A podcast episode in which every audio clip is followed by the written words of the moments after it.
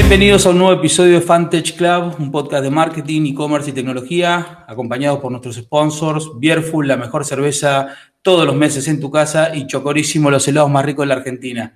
Hoy recibimos a un invitado especial, a Federico Tesore, founder de Inversor Global, Totalia y South Ventures, pero sobre todo, y por, lo cual hoy está acá, eh, autor y, próximo, eh, digamos, a salir y a publicar un libro que tiene ya por el título mucho que decir. El título es Argentina Potencia, Fede.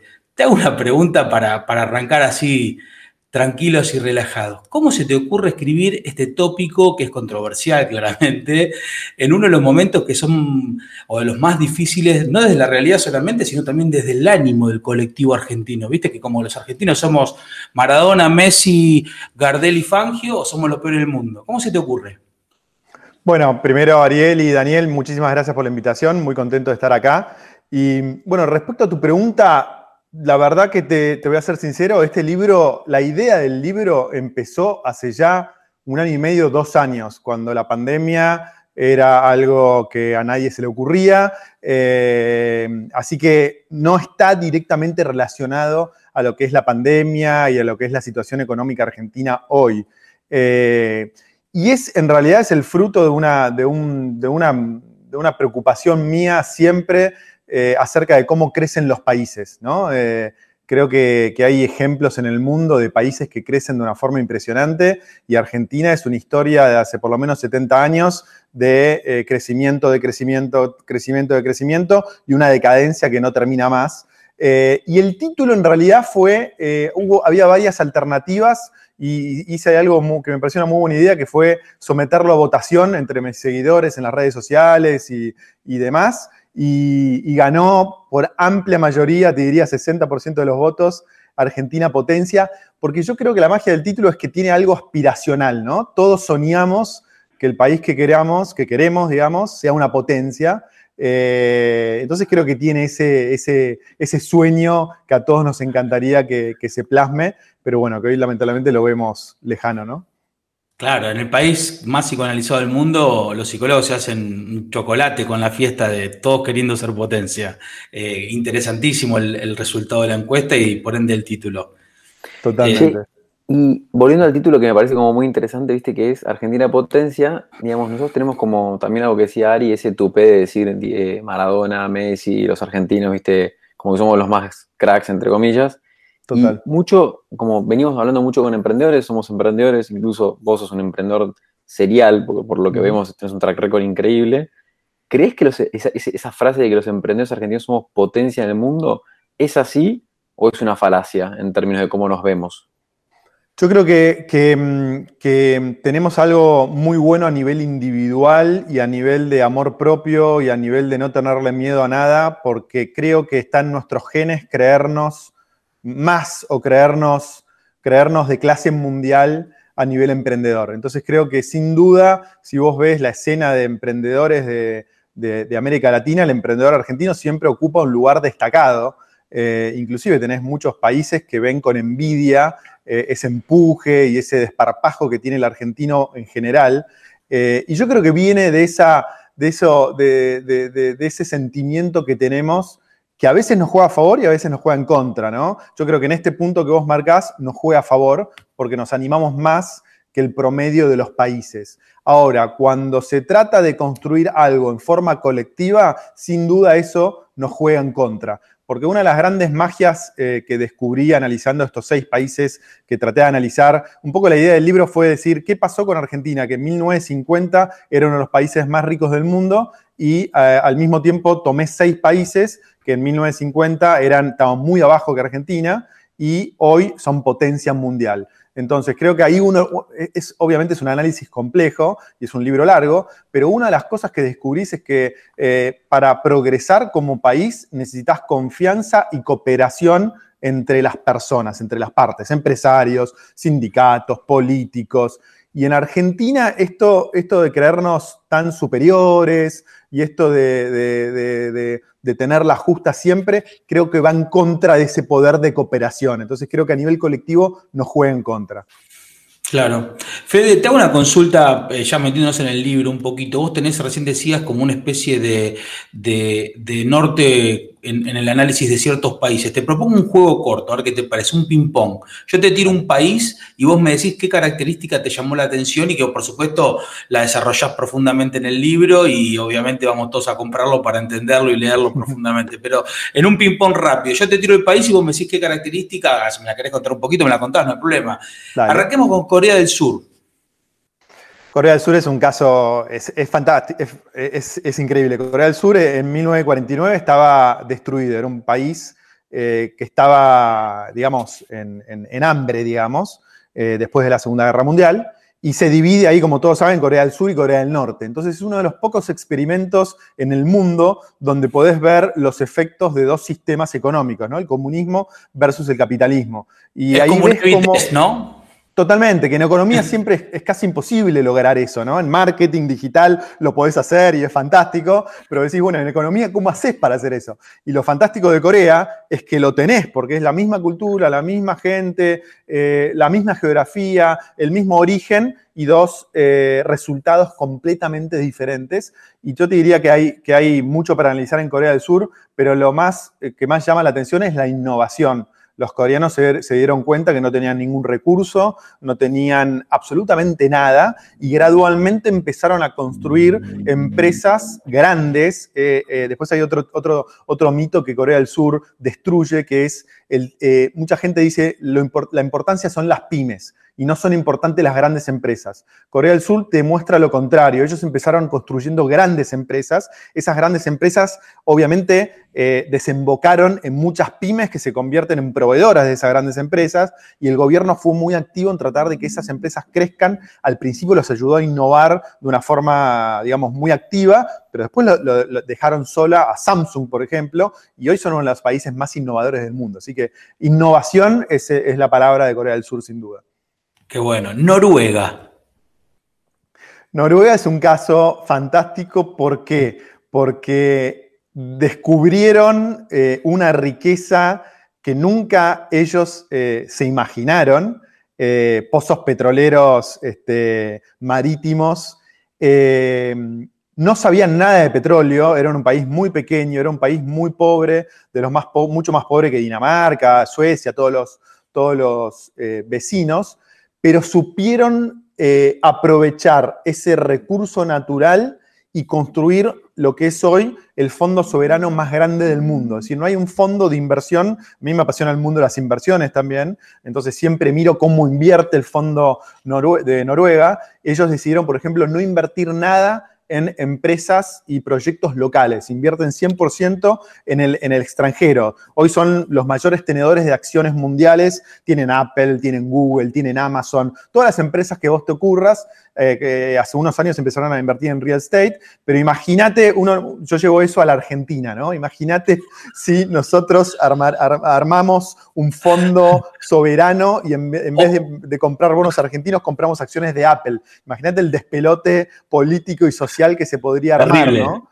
Eh, pero bueno, ellos debatieron mucho, lo debatieron en el Congreso y dijeron, miren, eh, tenemos eh, la, suerte de tener recursos, de descubrir recursos naturales, pero estos recursos naturales se van a terminar. Por lo tanto, ¿qué hacemos? Bueno, ahorrémoslo, invirtámoslo, pero no lo invirtamos a 10 años, invirtámoslo a 100 años. Entonces, esa, visión de largo plazo construyó a lo que es hoy uno de los países más ricos del mundo y con mejor calidad de vida del mundo. ¿no? La vida en, Noruega es muy tranquila, muy apacible, eh, pero también muy eficiente. Claro. ¿Y qué me contás de Chile? Bueno, Chile es un, país que últimamente está generando mucha polémica y acá quiero hacer una, aclaración y ahora te contesto bien la pregunta. Eh, yo analicé estos seis países, ¿no? Eh, que han progresado de una forma espectacular. No quiere decir que la situación en cada uno de esos seis países sea perfecta. ¿Por qué? Porque el mundo perfecto y el país perfecto no existe. Entonces, Chile es un país que hoy lo mencionás y es como mala palabra, porque antes de la pandemia tenías todo el, todo el problema social y hoy tenés eh, a Chile metido en, un problema bastante grave a nivel social y económico, pero es un país que en 1950, que es cuando empieza mi análisis, era tres veces más pobre que la Argentina. Eh, y hoy es, te diría, dos veces como mínimo más rico que la Argentina. sigue habiendo desigualdad, sigue habiendo pobres. Tenía el 50% de pobres, hoy tiene el 5% de pobres. Eh, a mí me tocó por, mis emprendimientos vivir mucho en Chile y llama la atención eh, este, esta, desigualdad social, si vos querés, pero la riqueza económica que ellos construyeron eh, es infernal, es, realmente impresionante. Ojalá que ahora no tiren por la borda estos 70 años de construcción, eh, porque sería una lástima, pero yo te diría que el, denominador común de Chile es coherencia política. Empezaron con Pinochet en plena dictadura con este plan de desarrollo, y acá otra aclaración, todos los planes de desarrollo llevan muchas décadas, no desde un día para el otro.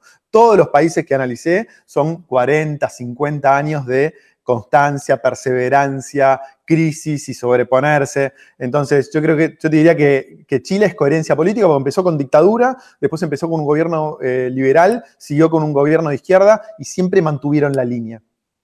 Clarísimo, clarísimo.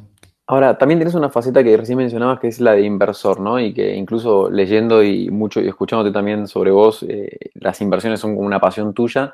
Nosotros tenemos como una suerte de, concepto en la cabeza constantemente con Ari, que es eh, la, clásica pelea de los unicornios y, las cebras, ¿no? Entonces, si estás familiarizado con la historia, la cebra, si crees, es una empresa más sustentable, que co-crea, que trabaja en equipo, que trata de, digamos, de que esto sea algo de, longevo, y el unicornio muchas veces destruye en el camino, si crees, el ecosistema, pero digamos, tiene un crecimiento más vertiginoso y todo lo que ya sabemos.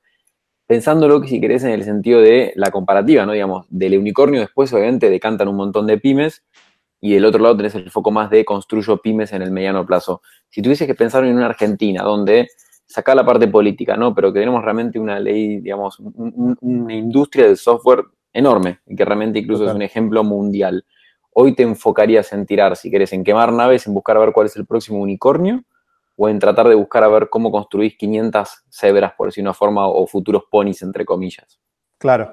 Mirá, eso es una muy buena pregunta y que en general cuando, cuando te lo relaciono con algo que me pasa en las redes sociales, cuando subo alguna historia de Mercado Libre en mis redes sociales, genera una polémica impresionante. Gente que odia a Mercado Libre y a Marcos Galperín, gente que, admira a, Mercado Libre y a, y a Galperín, y mucha gente que dice eh, y Mercado Libre no es importante, tenemos que poner mucho foco en las pymes, ¿no?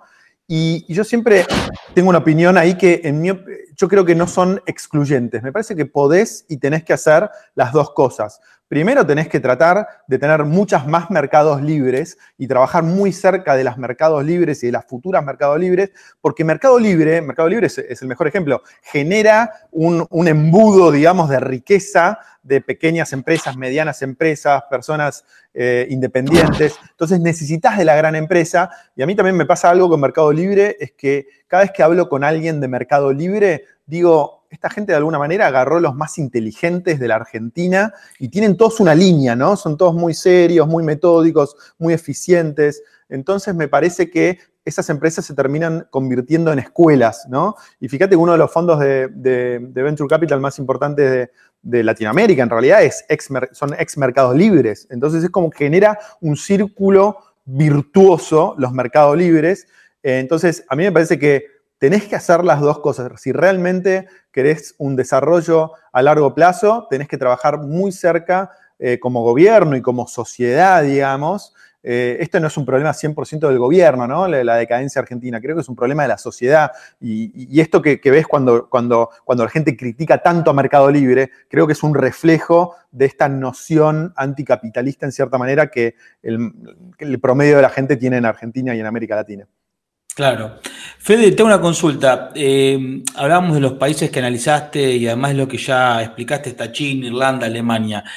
Habiendo analizado eso, y, quiero no quiero dar el final de la película, pero quiero que un poco hagas el, teaser, ¿no? Es decir, ¿por dónde crees que pasan los ejes de ese plan de Argentina Potencia? Si tuvieses que, darle una idea al lector que quiere eh, entender para, para dónde lo, lo tomaste. Sí, mira, eh, yo de esos seis países detecté, o en realidad resumí, que hay cuatro factores comunes que estos seis países que son tan diferentes, ¿no? Porque tenés un China por un lado eh, y tenés un Noruega por otro lado, son cosas totalmente diferentes. Tenés un Corea del Sur y un Chile, son elegí a propósito países diferentes, ¿no? Pero esos cuatro países diferentes tienen cuatro factores eh, comunes eh, que, digamos, que basaron su crecimiento. Que uno es la libertad para hacer negocios. Aún China, con su, con su impronta comunista para hacer negocios, el emprendedor chino tiene bastante libertad. Eh, entonces, ese es el primer, necesitas libertad para hacer negocios. La segunda es necesitas calidad institucional. aún en China, y eso lo analicé mucho, aún en China tenés eh, calidad institucional aplicada a la empresa, ¿no? Después hay factores culturales de cada país que son bastante complejos, pero disciplina fiscal, que es el gran problema que tenemos en la Argentina, hace 70 años que estamos en déficit fiscal y eso nos rompe todo, nos rompe la macroeconomía, nos, eh, provoca inflación, nos provoca, bueno, todos los problemas que todos conocemos. Y la cuarta es apertura al comercio internacional. Todos estos países exportan y mucho, eh, mínimo el doble que la Argentina, mínimo y tres o cuatro, cinco y diez veces más. Esos son los factores, te diría, eh, más importantes. Y después cada país le mete su, impronta, ¿no? Como hablábamos al principio, Corea del Sur le mete innovación, innovación a full. Irlanda se fue para otro lado. Irlanda dijo bajos impuestos. Entonces, ¿qué, logró? Que Google establezca su sede global en Irlanda y así un montón de empresas globales. Es decir, cada país va un poco adaptando su idiosincrasia y su cultura y sus condiciones y le mete los condimentos. Pero esos cuatro factores no pueden faltar. Está clarísimo, está clarísimo. Ahora, cuando hablo de, ese plan y de esos ejes, eh, todos sabemos que para invertir hay que ahorrar, ¿sí? Porque es una, base de cualquier eh, digamos, eh, análisis básico económico. ¿Cómo le enseñás a un país que no tiene ahorro y no sabe ahorrar o no lo puede canalizar? Más cuando tenemos eh, una cultura ya no solo en Argentina, sino además potenciada a nivel global de, los milenias y toda esta generación que, vive de lo efímero, que la gratificación que busca es inmediata. Y en general, vos lo dijiste, todos los proyectos de, esta, de estos países son a largo plazo, ¿no? Entonces, ¿cómo, cómo balanceas eso? Y es, es recontra difícil, eh, te lo contesto de dos maneras. Uno, creo que Argentina, eh, a pesar de todos los vaivenes que tuvimos durante nuestras vidas como mínimo, eh, hay periodos donde se puede generar riqueza. Es decir, hay periodos donde el empresario, el independiente, el emprendedor genera cierta riqueza, nuestros familiares, nuestros antepasados generaron riqueza. Con esto te quiero decir, esto no es África que, que empieza de cero, ¿no? Entonces acá tenés el pasado donde se generó mucha riqueza y esa riqueza se va, eh, digamos, este, heredando o transmitiendo a los sucesores y tenés periodos de tiempo donde se genera riqueza. Entonces, en ese sentido, yo digo que Argentina es el país más difícil del mundo para invertir, porque invertir no es un problema en África, porque eh, no, nadie genera riqueza. Acá cada tanto se genera riqueza, entonces tenés que tener eh, el ejercicio de proteger ese patrimonio. Entonces, creo que eh, lo primero que tenés que lograr es que los argentinos, hay más de 300 mil millones de dólares de argentinos en el exterior. Entonces, eh, te diría que el primer objetivo es tratar de que esas personas traigan el, capital a la Argentina.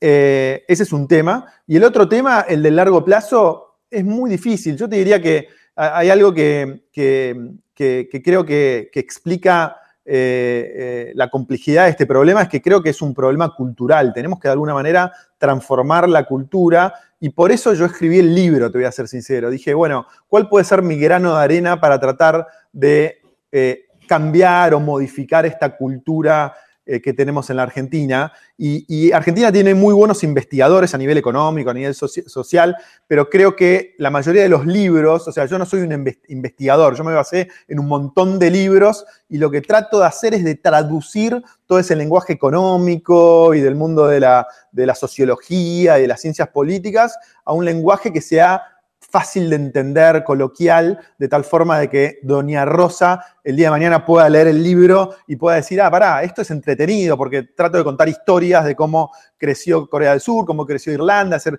trato de hacerlo en formato cuento, ¿no? Eh, entonces, de alguna manera, tratar de traer todas esas, ideas que están recontraestudiadas, pero que tal vez no llegan al gran público de una forma fácil de entender. Así que yo creo que la clave es tratar de cambiar la cultura y tratar de generar un espíritu colectivo, ¿no? De decir, bueno, eh, yo tengo 44 años, eh, esto tal vez necesita 30, 40 años para madurar. Tal vez yo no lo vea, pero, pero hay que hacer el sacrificio por mis hijos, por mis nietos, por, los que siguen, digamos. porque si no sería una irresponsabilidad seguir en lo mismo que hicimos durante los últimos 70 años. Y ahora, dijiste algo muy importante ahí, dijiste dos cosas, dijiste mis hijos y dijiste mi grano de arena, ¿no? Digamos, y hoy, yo por ejemplo tengo 33 años, ¿sí? Y lo que me pasa es que veo muchos amigos con los que estudié en la universidad o con los que emprendí, o incluso emprendedores quizás más, eh, ya eh, más grandes, o si querés, eh, el término éxito me, me, resulta muy fuerte, pero más exitosos si querés, que están yendo, ¿no? Que están emigrando directamente a vivir a otros países. La clásica es Uruguay, otros Estados Unidos y demás. A tus hijos, hoy, con ese granito de arena que le diste con el libro para cambiar la cultura, ¿qué le dirías? ¿Andate a estudiar afuera y volvé a, una vez que hayas pensado, si querés, cómo cambiar o cómo aportarle a la Argentina un cambio? ¿O directamente, digamos, porque no creo que la veas como perdida, todo lo contrario, estás tratando de remar en donde hay cemento, si querés, de secado rápido. Pero digo, ¿qué, recomendación le dirías hoy a, ese chico que está como empezando la facultad o en ese momento de decidir qué hace con su carrera profesional? Bueno, yo tengo una mirada muy eh, extrema en ese sentido. ¿Por qué? Porque por un lado, el libro trata de apelar al sentido colectivo y al proyecto común que un país necesita para progresar, ¿no? Pero por otro lado, soy emprendedor y creo mucho en la acción individual y creo que la magia del capitalismo es que nosotros, tratando de maximizar nuestro interés individual, podemos beneficiar a lo colectivo, ¿no? Entonces, eh, para mí el individuo está primero. Entonces, si, hay una persona que siente que en ese momento, para seguir creciendo, tiene que irse a vivir a Uruguay, tiene que irse a vivir a Estados Unidos. Yo viví cinco años en Estados Unidos eh, porque pensé que en ese momento, en mi carrera, iba, iba, a ser muy importante vivir en Estados Unidos. Después decidí volver. Volví mucho más enriquecido, ¿no? Porque cuando uno vive afuera, es una esponja de absorber buenas y malas cosas. Entonces, en realidad, creo que eh, yo lo, que le diría a los emprendedores y, a, mis hijos es, ustedes tienen que perseguir sus sueños. Si el país en, un momento determinado no, es, eh, no te da las condiciones para perseguir ese sueño, yo creo que vos tenés que maximizar tu interés individual, porque, y sé que esta, esta opinión es bastante este, conflictiva, bastante, digamos, este, discutible, pero yo siento que si vos haces eso, eh, estás enviando una señal al político de turno eh, de tal manera de decir, mira, no estoy creando las condiciones eh, que necesito crearle a los emprendedores, a las personas que producen para progresar en este país.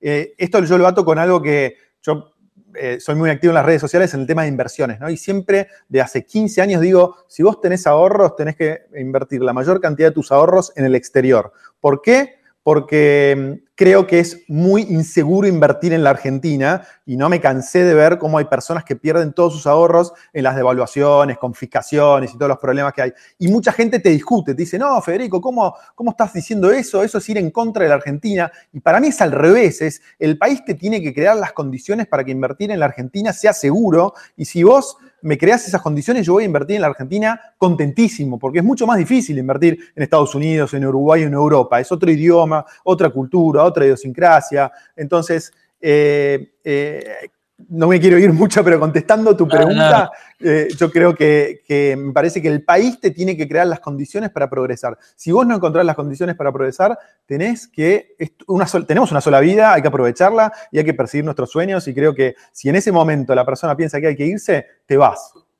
Tal cual.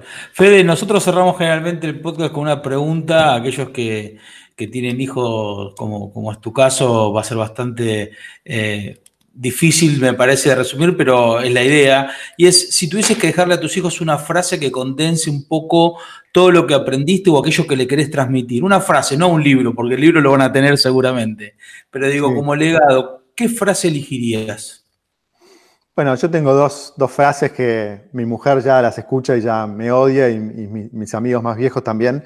Eh, que una es vivir y dejar vivir, que para mí me parece fundamental eh, a todo nivel, ¿no? O sea, vivir y dejar vivir para mí es respetar el proyecto de vida del, que está al lado tuyo, por más que no coincida con, tu proyecto de vida, con tus gustos y tus deseos, y vivir vos, ¿no? Y vivir vos es animarte a ser como sos, a sentir lo que, lo que cada uno siente, sin ningún prejuicio, sin ningún miedo. Esa es una. Y la otra es, es un poco más divertida, que es la mente es como un paracaídas si no la abrís no sirve para nada, ¿no? Entonces creo que tenemos que abrir la mente siempre porque el mundo, sobre todo hoy, ¿no? Tan globalizado, con tantas cosas para, aprender en el mundo digital y en el mundo online, que, bueno, yo cuando era chico no lo tenía, hoy mis hijos, las alternativas que tienen, las cosas para aprender, entonces creo que si vos abrís la mente, el mundo es una oportunidad, o sea, para nosotros en forma individual y para Argentina en forma colectiva, o sea, es, es una oportunidad tan, pero tan grande que si abrís la cabeza, no, no, no te alcanza una vida para tratar de aprovecharla. Así que creo que serían esas, esas dos. Qué bueno, qué, qué mensaje positivo. Hoy un podcast pum para arriba, para, para mirar con, buenos ojos al futuro. Gracias, Fede, por tu tiempo y por, tu, todo tu conocimiento. Esperemos a todos aquellos que están escuchando el podcast que les guste la temática, que vayan. ¿Cuándo sale el libro, Fede? Y está en el editor, así que depende, me lo está criticando un poco, pero creo que en un mes y medio, dos meses, entre impresión y todo, ya estará online y también en formato digital. Así que muchísimas gracias, eh, Ariel y Daniel, por el espacio y muy contento de estar acá. Bueno, muchas gracias. Entonces ir a buscar Argentina Potencia, el libro para entender cómo hacer que Argentina vuelva a esos años eh, brillantes que, supo tener. Y a todos ustedes, muchas gracias por escucharnos y los esperamos en el siguiente episodio. Ya saben que nos pueden contactar en hola.fantechclub.com para recomendarnos eh, a quien quieren tener en los próximos episodios o algún comentario respecto de, este hermoso episodio hoy con Federico Tesore. Bueno, nos vemos en la próxima. Fuerte beso para todos.